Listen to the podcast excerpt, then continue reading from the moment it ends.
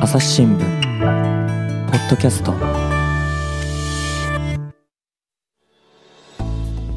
朝日新聞の神田大輔です、えー引き続きましてアエラドットの編集長森下佳恵さんにお話を伺っていきます。森下さんよろしくお願いします。よろしくお願いします。というわけでですね、まあ、前回までいろいろなお話を聞いてきたんですが今回はまあ現在と未来の話をねちょっと聞いていこうかと思うんですけれどもすいません私も本当に不勉強で出版業界っていうのが今どんな感じなのか、まあ、出版不況っていう言葉は聞かれてもう久しいという気もするんですけれどもどんな状況ちょっとかいつまんで教えてもらってもいいでしょうか。そうですね。あの書籍は非常にあの、うんコロナ禍であのまあ教育系の書書籍とかですね。まああとうちで言うとそのゲッターズ飯田さんの本だとか、お金の大学とかが非常に売れてますよね。もう多分100万部近く売れてる。すごいですね。大ヒットがあって、うん。でやはり構造的にあのまああの私がいるところは雑誌本部っていうところなんですけど、まあ、はい。今今はもうやっぱり書籍の方が圧倒的にもう稼ぎ頭の状態で、うんまあ、どっちかというと雑誌本部の方がこう赤字が結構、あの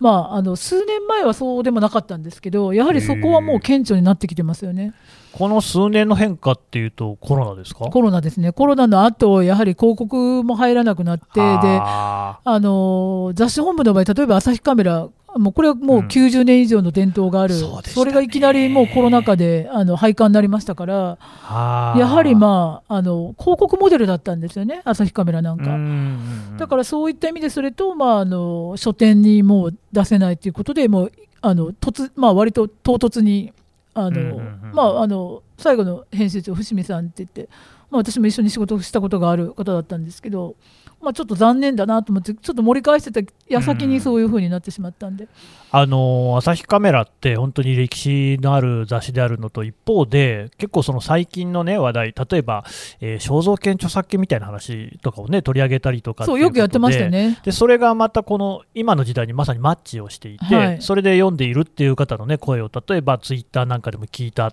見たっていうこともありましたけれども、じゃあ、あの出版の中にいた人にとっても、割と唐突な終わりだったんですか？そうですね。私は結構びっくりしたっていうか、ん。正直、まあ、うん90年以上あった雑誌なので,、でその中の一部ですねあの写真家さんのあの、まあ、記事だとかインタビューとかはあのアイラドットの中に残してあるので、あの今もだから月に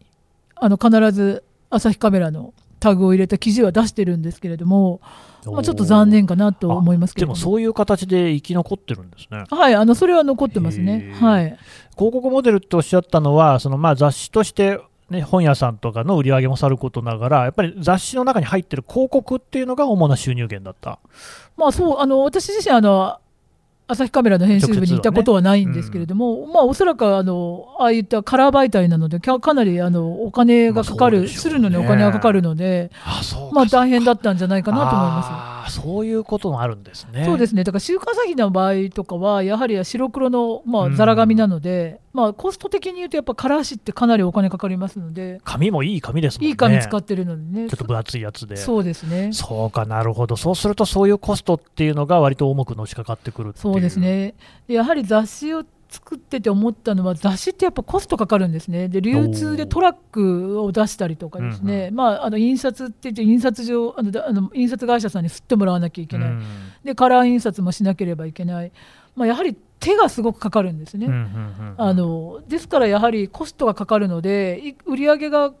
あっても結局そのコストとそれから人件費原稿料っていうのを引いていくとかなり今あと広告費を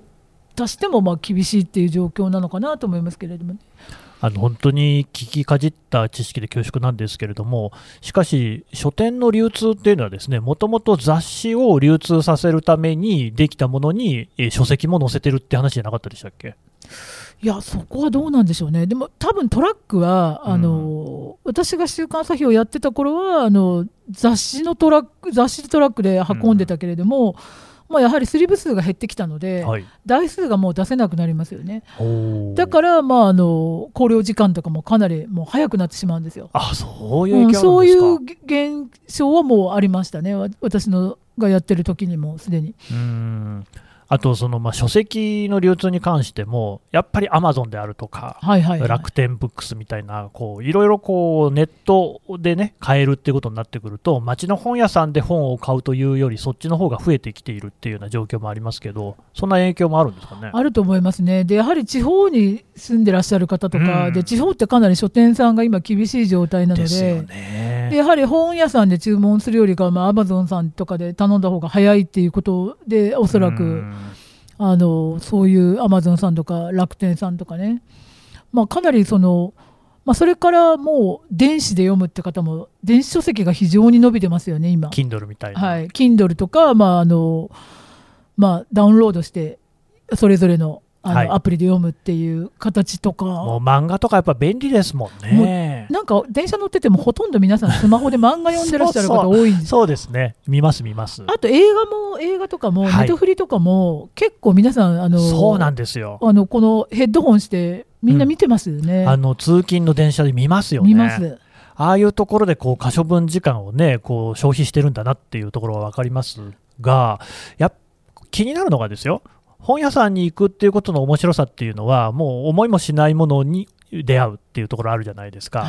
アマゾンなんかで買うときは、狙いね、済まして、これ本が欲しいっていうふうに選ぶのはいいかもしれないですけれども、そういう偶然の出会い、今風に言うとセレンディピティみたいなのって、どうしてもこう足りなくなっちゃわないかなって心配するんですけれども、そういうふうにはなってないんですかね。いや、それはね、私、あの週刊朝日の編集長やってた時に、はい、あのあの池谷さんっていうあの、まあ、あのコラム書いてくださってる先生とお話ししたことがあるんですけれども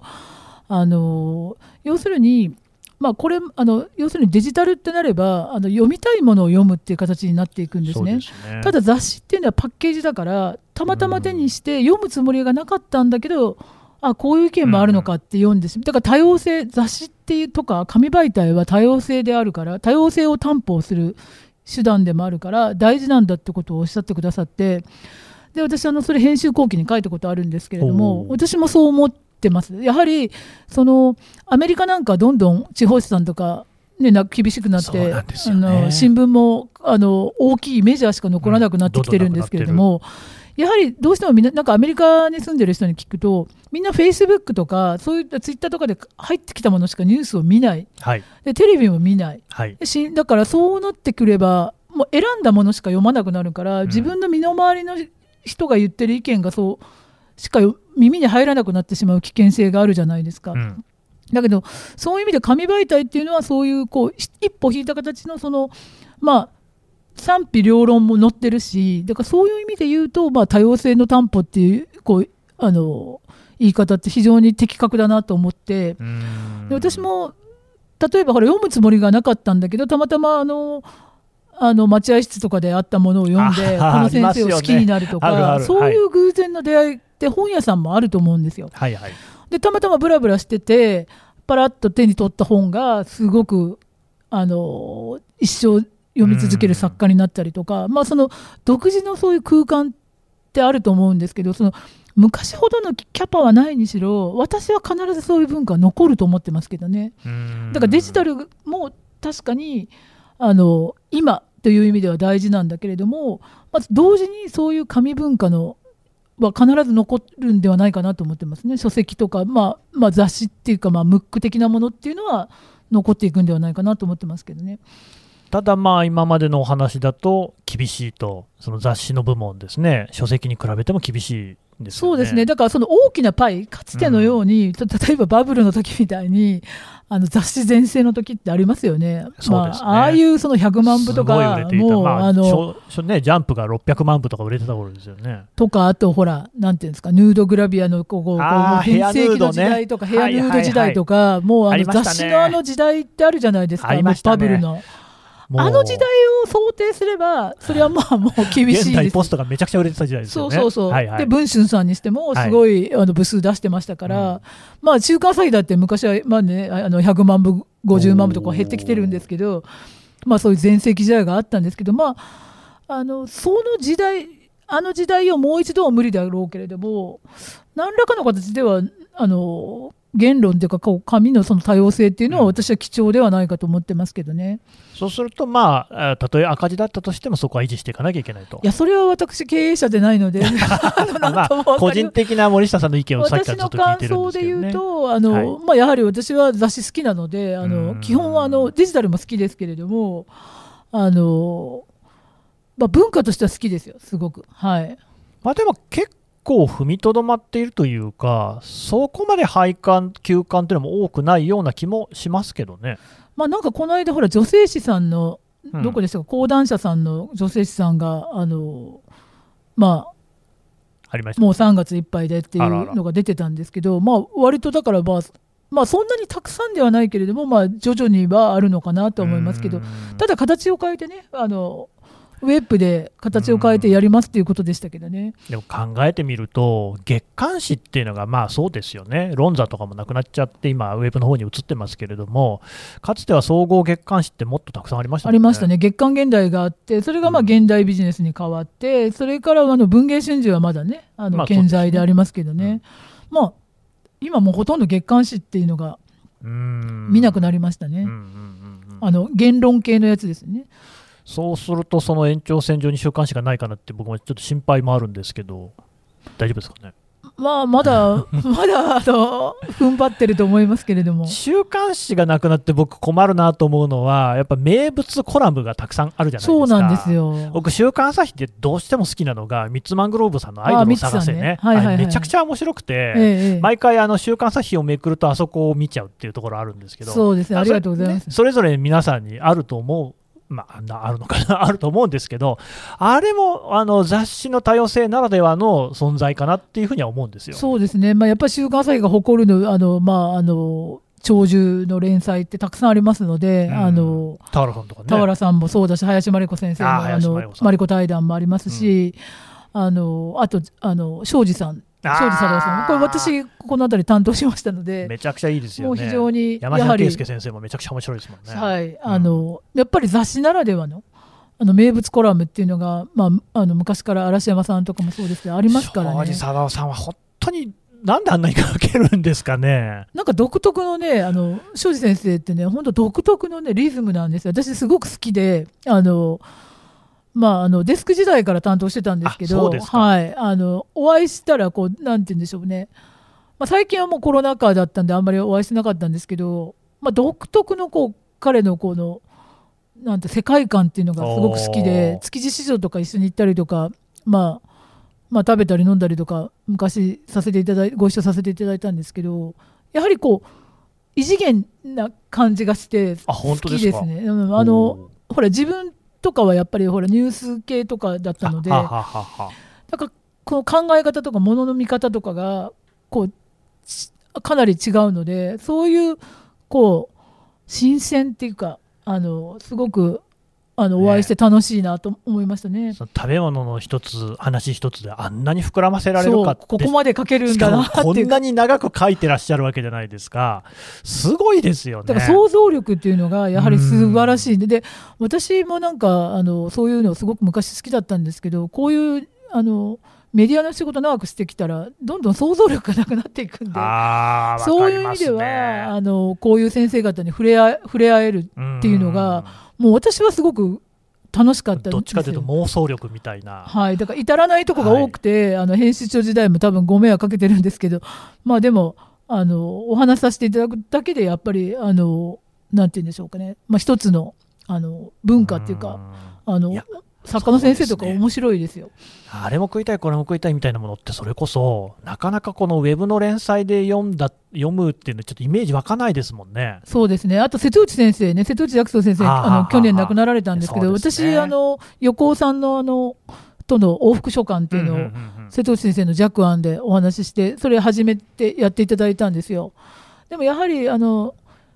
あの瀬戸内先生と横尾さんのこう独特のこう、まあ、噛み合ってない ないんだけど面白いやり取りがあって。やはりやっぱりああいうのを読めるっていう。でもね実はね結構人気あったんですよウェブでも。あそう瀬戸内なんですか。先生はすごいページビュー取るんですよ。すねでなんかねあのわどうなんでしょうね。結構そのしさっきあの前にお話しした関連記事の CTR のお話でいうと、瀬戸内先生の記事で CTR やっぱ高かったです。そうですか？高いです。意外にあの佐藤愛子先生とかも高かったです。ほーあのそれってどういう？不思議ですよね。90何歳の先生方なのに。はいはい。で全然ご自分たちはそんなの意識されてないと思いますよ。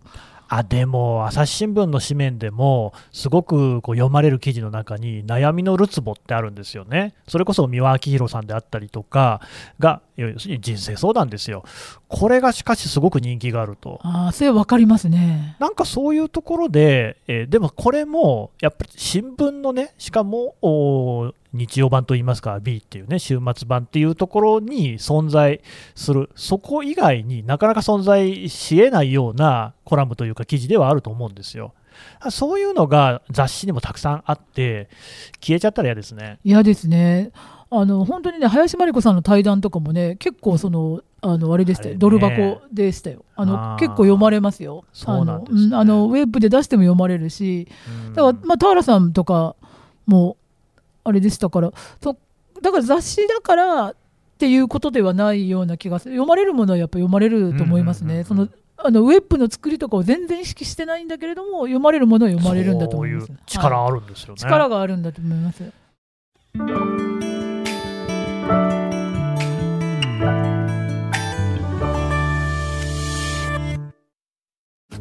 ながら聞きできるポッドキャストって私の生活スタイルにちょうどいい朝日新聞のニュースレターに登録すると編集者が厳選したニュースがメールで届くよ。思いがけない話題にも出会えるよね。ちょっと新しいニュースの読み方。朝日新聞。だからもう本当に僕も雑誌にはぜひ生き残ってほしいんですけれども、かといってやっぱり難しさもあるっていう中で、今後のね、こう、紙メディア、雑誌なんていうのは、どういうふうにしたら生き残っていけるのかっていうのは、森下さん、なんかお考えありますか？まあ、これはあくまでもまあ自分の考えてるもちろん、もちろん、会社がどう考えてるか試験ということでね、そうわからない私ももちろんそうですから、はい。やはり私はその雑誌は雑誌の編集部は紙の編集部だからこそできる特集とかをすごくやってもらいだからウェブがやるようなことはやらないで本当にその例えばあのワンイシューとかでその例えばあの他社さんとかでもあのブルータスさんとかああいうはこうありますよね、前例的にやはありブランディングがあって。で、まあ、あの、あやらなんかはね、あの、昔、そのやっぱりワーママっていう言葉を出したぐらいの、その、力のある媒体なので、私はそのブランディングっていうのをしっかり、あの、構成すれば、うんうん。その大きなパイは望めないかもしれないけど、その減ったパイの部分をウェブと連動して埋めていったら、まだまだいける、まだいまだいけるんじゃないかなと思って、まあ、これはこ すいません、個人的な考えです。だから週刊朝日にしろ、まあ、あの今年の2月であの100周年になるんですね。まあ、で私あの、ウェブの媒体の編集長やった時ヤフーさんのあのなんかちょっと偉い方と対談とかをあのしたことがあるんですけど、うんうん。その時にあの雑談してた時に、まあ、週刊朝日の話をして、はい。あの100周年になるんですよねみたいな話をしたら、いや、それはすごいですねって話になって、えなんでなんですかって言ったら、もうやっぱウェブ媒体って、もう20年ぐらいでもう全部結構消えちゃったりする媒体多いから、それはそうなんですよね。それはそれで誇った方がいいですよって言われて、うん。まあ、確かにそうだなと思いましたね。うんうんうんうん。確かにそうなんですよ、結局、インターネット上で今ね、我々がすごく目にしているものっていうのも、しかし、まあ、いいとこ10年とか、そうで mixiみたいに途中で衰退していっちゃうものもありますからね、そこ考えると100年っていうのは、なかなかこう、おいそれとね、できるものじゃないし、多分100年後に今残っているサービスって、ほとんどないような気もしますもんね。そうですねだから結局残るためには変わらなきゃいけないわけであってあーまあその、まあ、山猫じゃないんですけどだからそういったこうあのんど何を変えるかですよね。そうか、だからまあ何かに解除してもらって生き残るということではなくって、やっぱり雑誌としての面白さみたいなところの本質で残っていかなきゃいけない。あのやはり皆さんおっしゃっコンサルの方とかと話してても、うん。やっぱり面白さですよね。だから雑誌的なものの見方面白さ面白がり方。これは私はウェブの編集長もやってますけど変わらないと思います。面白いと思ったものはやっぱりトップ上がりますしヤフートップ上がりますしだからそこはやっぱり記者の力ですよねあの編集者の力だと思うんですね。だからそこをやっぱりないがしろにして悪かろう安かろうみたいになっちゃやっぱいけないのでもうこの特集あこれあのしなんかあやらがやったのか週刊朝日がやったのかって後で言われるようなその時売れなくてもそういうようなものをやっていくとそのうちああれが読みたいっていうふうに思っていただけるんじゃないのかなまあそれはあのもちろん今の読者もねあのいらっしゃると思うんですけどなんかかなんか紙ならではのこうものをあのうん。期待したいかなっていうか、ウェブで読まれるようなものっていうのはある程度想像できるんですけれどもなんかそそういったものを非常にやってもらえないかなっていう気はちょっと思ってますけどね。そういう特集記事であるとか。特集ですね。えうんこんな特集するんだ。でも面白そうだねみたいなうーん。あとはさっきのね、そういう、まあ、ワーディングみたいなもので、こういうこう価値、ワーママなんてまさにそうなのかもしれませんけれどもね、そこをズバッとこう切り出してみせるっていうような、そうですね。その世代その例えばその世代を作ってしまうとかねあやら世代例えばあのハルメクさんとかだったらハルメク世代とかこはははういろんなこうブランディングがあると思いますね。ありますよね。はいああ、でもなんか最近あんまりそういう言葉も雑誌の名前で聞かなくなったような気がする。そうですね昔はね、オリーブ少女とかなんとかいろいろありましたよね。だからそういった文化を雑誌が昔は作ってきたんですよね。だからなんかそこの中のそのコミュニティみたいなものを作っていくっていうような、こう今後い再編成をし考え考えた方がいいんじゃないかなと自分なりには思っていてで、まあ、私なりにできることはなんか考えたいなと思ってますけど。ちょっと別の視点で言いますとね、その今、世の中が窮屈になっているっていう、そういうこう見方もあるわけですよ。はいはい。で僕はもう長年、雑誌を読んできた立場からすると、雑誌の良さって、まあ、僕の思う勝手な良さですよ、まあ、こうある種の下世話さと言いますか、そうですねはい。そのこうゆえの短さ、新聞っていうのはやっぱりどうしたってですね、四角四面なところがあって、そういうその、いわば綺麗事みたいなところがあるのに対し、雑誌っていうのは本当にその生活を救い取り、えーその市政の声を届けるっていうか、そういうこう下世話さの面白さみたいなの。そうですねところがこれが今の世の中、なかなか難しいんじゃないかって話もあるじゃないですか。まあ、結構難しくてあのすぐにあのうん SNS に怒られたりとか してますけどね。辺はどうですか、えーそうですね。やりにく例えば,、さとか。まあ、例えばあのほら男性部員とかがうん。あの美女とかやっちゃうともうめちゃめちゃ怒られてすいませんってなるんですけど、まあ、あの確かに、まあ、面白がり方とかあの、まあ、変わってきたかなというのは、まあ、昔に比べたらかなりあのいろいろあの配慮しとか、うん。あの考えなきゃいけないことが増えてきたかなと思うんですけれどもただ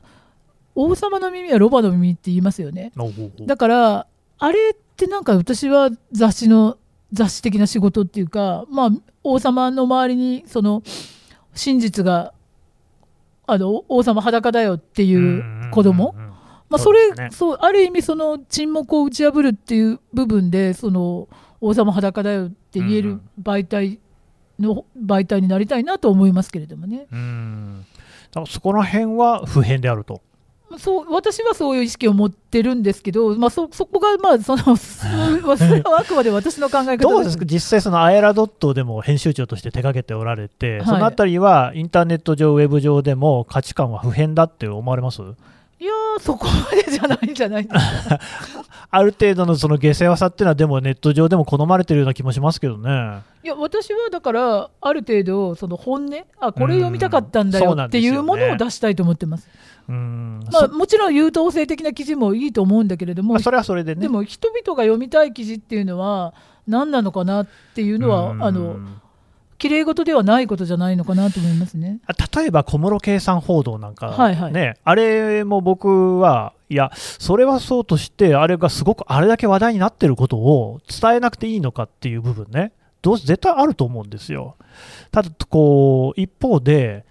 特に小室さんに関して言うと、詩人だし、そこまでそのプライバシーを取り上げる必要があるのかっていうようなご意見も、これはあるわけですよね。そこら辺のさじ加減っていうのはどうなんでしょうね。まあ、そのうちの編集部で気をつけたことは基本的に彼のそのあのご自宅に押しかけたりとか、うんうんあのあの追い回したりしないっていうこととただそのあのやはり宮内庁の関係者のの方とかですね、まあ、評論家の方とか、うん。そういう皇室のその研究をされてる先生方のご意見は聞く。宮内庁 OB の話とかを聞いたり、でその彼らがいろんな問題を指摘することに関してはあの報道しましたね。うん。まあ、その中であの、まあ、市場に読まれた記事も多くあの、まあ、賛否がある場合もあったと思いますけれども、まあ、あれってやっぱり一つの皇室の在り方をこう考える一つの大きな、まあ、機会だったんじゃないかなと思うのであのそこに、まあ、あの寄らないっていうか参あの参戦しないってことは最初から考えてなかったので、うんまあ、それはあの気をつけてやりましたね。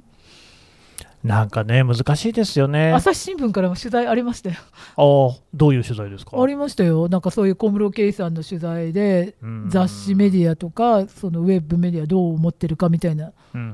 うん。まあ、そのお答えはしましたけれども、どう思ってるかって言われてもね、あなたはどう思ってるんですかって話じゃないかなって気もしますけど、ね、なんかどういうことに気をつけてるかとか、そういうような、あでそこれをアンケート、うちでやったのはアンケートをやったんですね、あの小室圭さんとあの、うん。眞子さまの結婚について、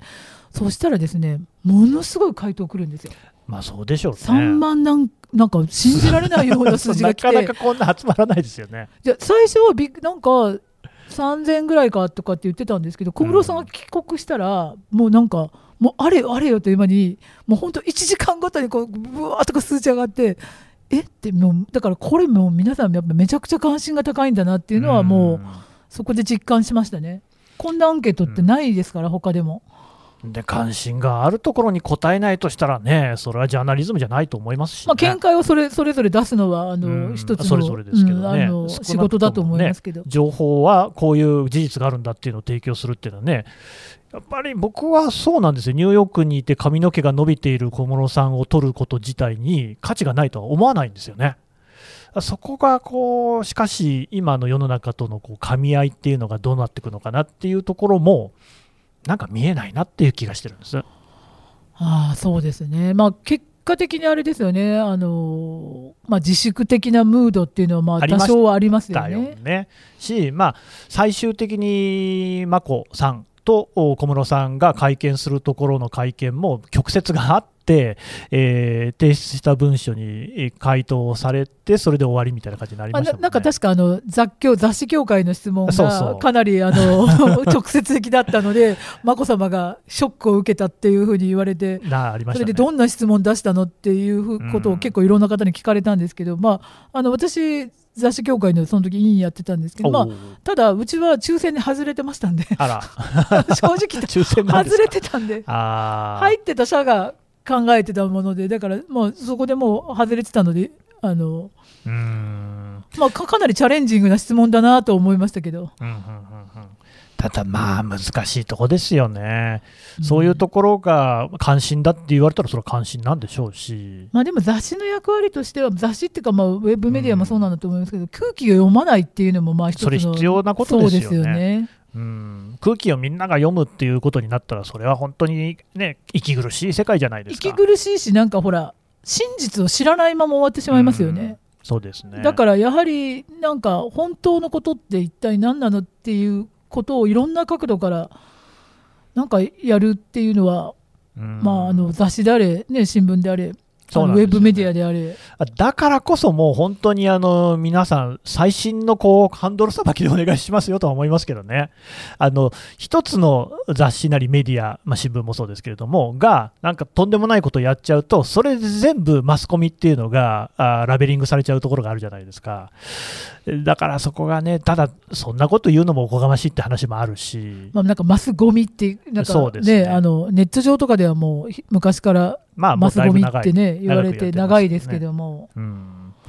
なんだけどな、でも本当にそんなみんなあの心根が綺麗なのかなって、僕はこう心根があんまり綺麗じゃない人間なんで、思っちゃいますけどね。うん。うん。まあでもやはりそういう面白さおもだから面白ければ何でもいいってわけではないんですけれどもやっぱりその多様性をメディアの中で見せるためには雑誌媒体も必要だろうし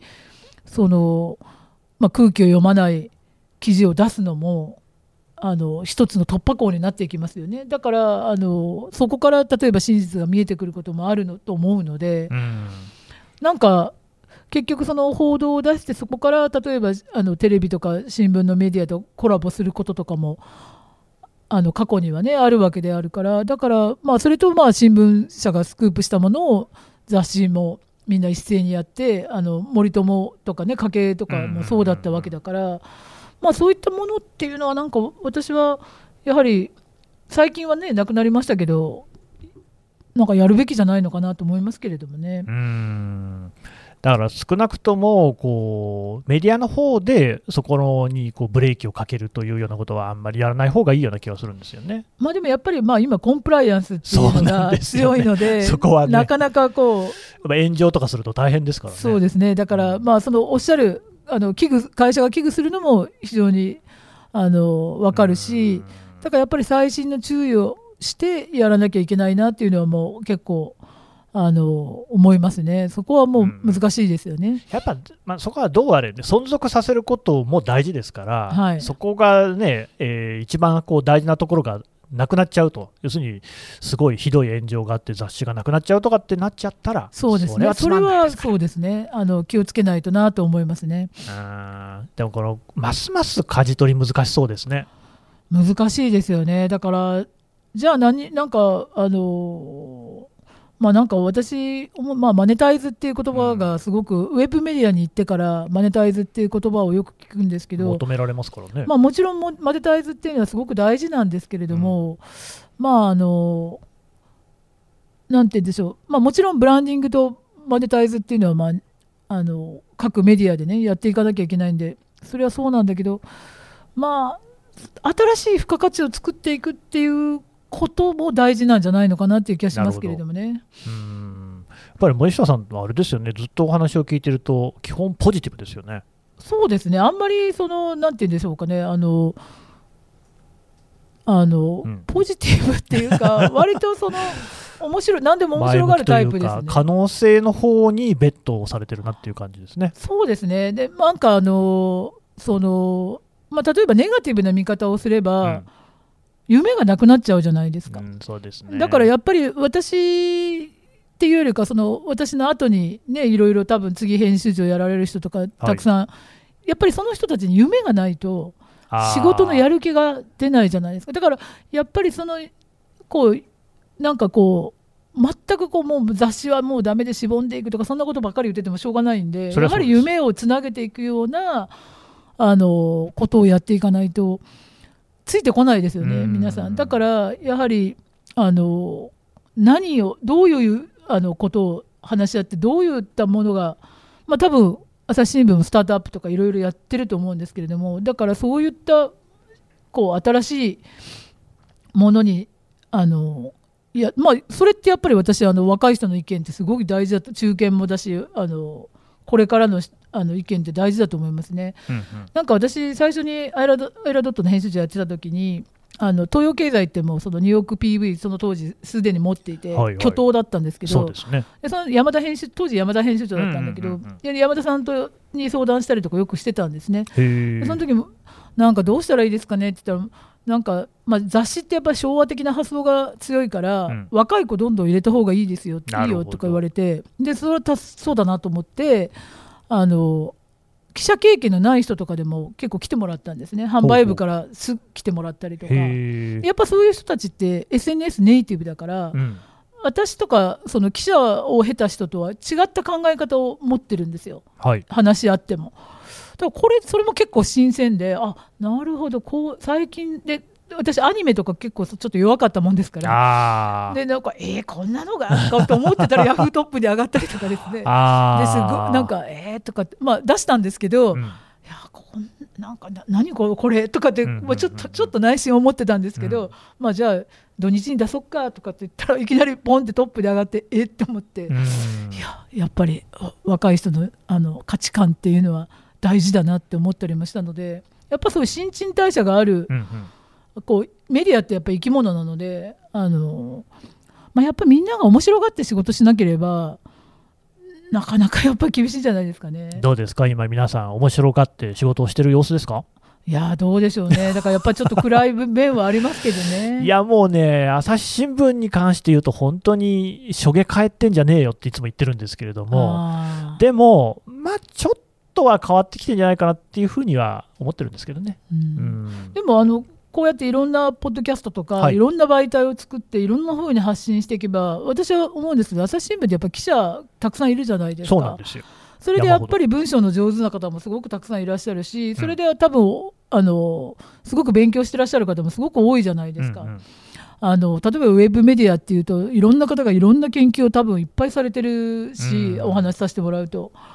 だから、まあ、やっぱりそうそういった人なんかどんどん発言していったらなんかもっと面白くこうどんどうん。ん活気づくんじゃないのかなとそうなんですよね、結局、新聞もその紙面、私服の限りっていうのがあって、みんな書きたいこといっぱいあるのに、紙面が足りなかったんですよね。そうそう。いう意味じゃ魔法の箱じゃないおっしゃった通りで、うん。魔法のデジタルになったらいろんなところに出せるわけですよ。だからすごい可能性がだからなんかみんなみんなで楽しんでやればいいのにと思うんです。そうなんですよね。多分だから森下さんみたいな人がマインドを変えていくことによっていろいろ面白いことがどんどんできるんじゃないかなっていう頼もしい、ね、ネガティブに考えなくて、ポジティブに考えれば、そのデジタルはその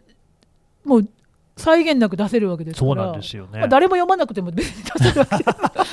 そうなんですよ。しかも誰も読まなかったものは恥でも何でもなくって、だって存在しないと一緒だから。ルーされて終わった。って。あ次行こうっていうね。その前向きさがねみんなあるといいんですけどね。いやもううちなんて前向きですよ、なんか、これはスクープだ、独自スルーって結構 多いですよ、なんか全然上がんないね、これって。はいはいはいはい。でもその気持ちね。だからそんなのはもう忘れて、もう次、次って感じですね。いやーちょっといい話を聞かせてもらいましたね。か。はい。森下さんでした。どうもありがとうございました。ありがとうございました。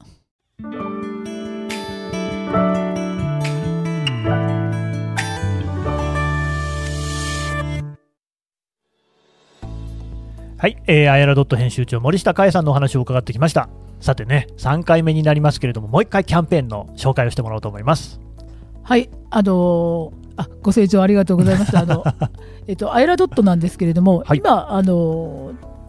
ウェブあのアイラドット無料会員獲得キャンペーンというのをやっております。それでまああの5000円のアマゾン券を抽選であの100名の方に、うんまあプレゼントすると。で応募期間はあのゴールデンウィークぐらいまでなので、あのどしどし応募していただいて、それからですね、あの朝日新聞出版が誇るあのベストセラーのですね、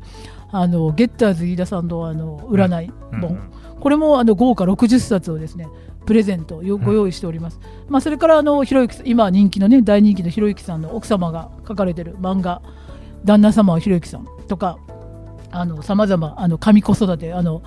お受験の前にぜひ読みたい神子育てとかですね、まあそのいろんなあのまあ、本を用意しておりますのプレゼントを用意しておりますのであのぜひあの会員になっていただいた上ブックマークをしていただければ ありがたいかなと思います。よろしくお願いします。はい、えーこのポッドキャストの概要欄からもアイラドットへのリンク貼っておこうと思いますので一度ご覧になってください。森下さんどうもありがとうございました。どうもありがとうございました。朝日新聞ポッドキャスト朝日新聞の神田大輔がお送りしました。それではまたお会いしましょう。この番組ではリスナーの皆様からのご意見ご感想を募集しています。概要欄の投稿フォームからぜひお寄せくださいツイッターやメールでも受け付けています。ツイッターでは番組情報を随時紹介しています。アットマーク朝日ポッドキャスト。朝日新聞ポッドキャストで検索してみてください。